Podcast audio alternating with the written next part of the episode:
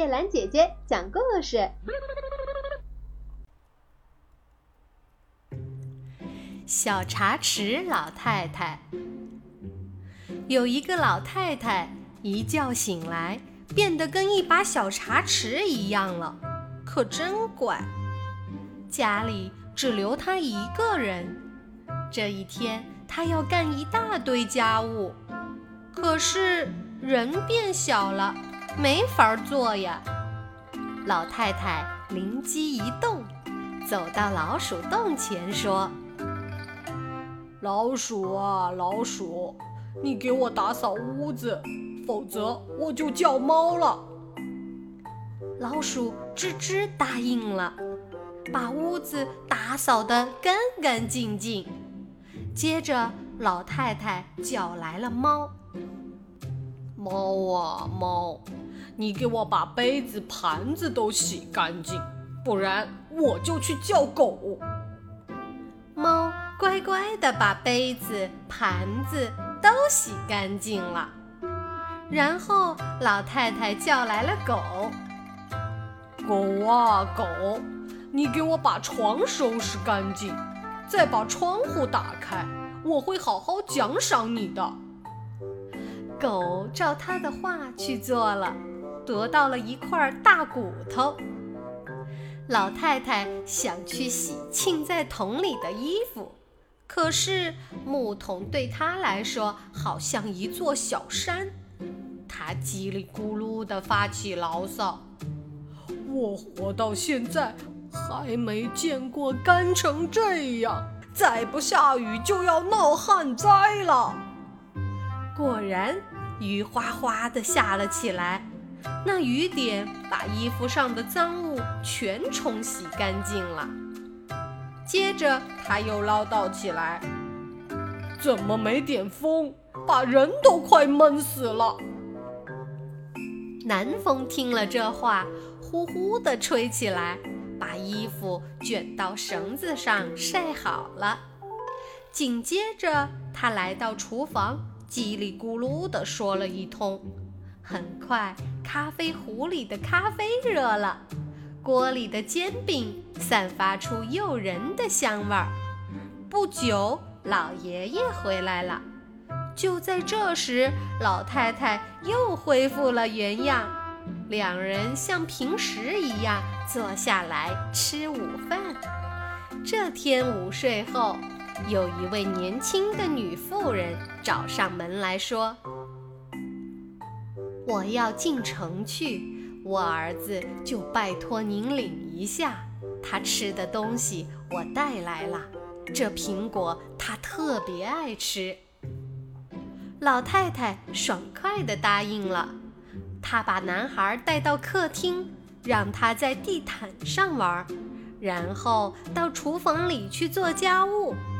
就在这时，他又变得像小茶池那样大了。老太太没心思做家务了，爬过门槛，回到客厅，想看看小男孩怎么样了。布娃娃，布娃娃！小男孩一把拎起老太太，高兴地玩起来。哎，放手，放手！老太太挣扎着，两脚啪嗒啪嗒地乱踢。逗得孩子哈哈大笑。每当男孩被妈妈高兴地抛弃时，他总听到说：“哎，放手呀！”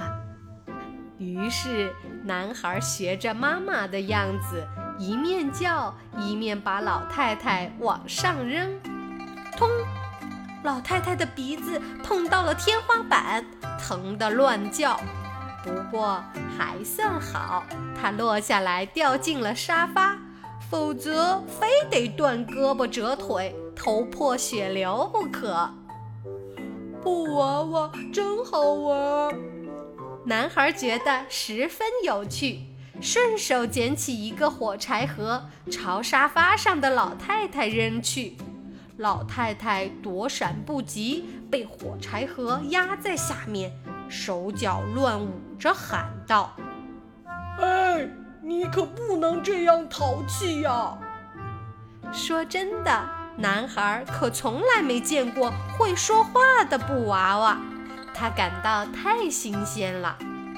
于是他走过去，把老太太拿到桌子上，并抽出一根根火柴当棍子，朝他劈头盖脸的打去。老太太东躲西闪，逗得男孩哈哈大笑。过了一会儿，男孩玩腻了，就准备拆火柴烧老太太的头发。这下老太太真的急了，正好桌上的水果盘里放着男孩妈妈带来的苹果，老太太连忙把苹果一个个推下去，真灵！男孩一见苹果就把火柴扔了，去捡苹果，苹果滚了一地，还有一个竟跳过门槛儿，咕噜噜地滚到了厨房里。男孩在地毯上又爬又滚，把苹果一个个捡回来，放在桌子上的盘子里，然后一本正经地训斥起老太太：“你这个布娃娃真淘气！再敢扔苹果，我就对你不客气了。”男孩挥舞着两个拳头，怒气冲冲地喊道。老太太已经吃够了他的苦头，缩卷在一边儿。正在这时，有人咚咚咚地敲门，是男孩的妈妈从城里回来了。说也怪，听到敲门声，老太太立刻又恢复了原样。她下了桌，连忙去开门。男孩的妈妈走了进来，说。谢谢您照料我的儿子，我儿子一定很调皮吧？哦，不不不，一点儿也不皮。老太太说：“你的儿子真乖，他玩的十分快活。”好吧，我们回家吧。他托起男孩就要走，可是男孩忽然叫起来：“布娃娃，我要布娃娃！”什么布娃娃？孩子，你的话我一点儿也不明白。那有什么？小孩的事儿，大人不明白的多着呢。老太太挥挥手，向母子俩告别。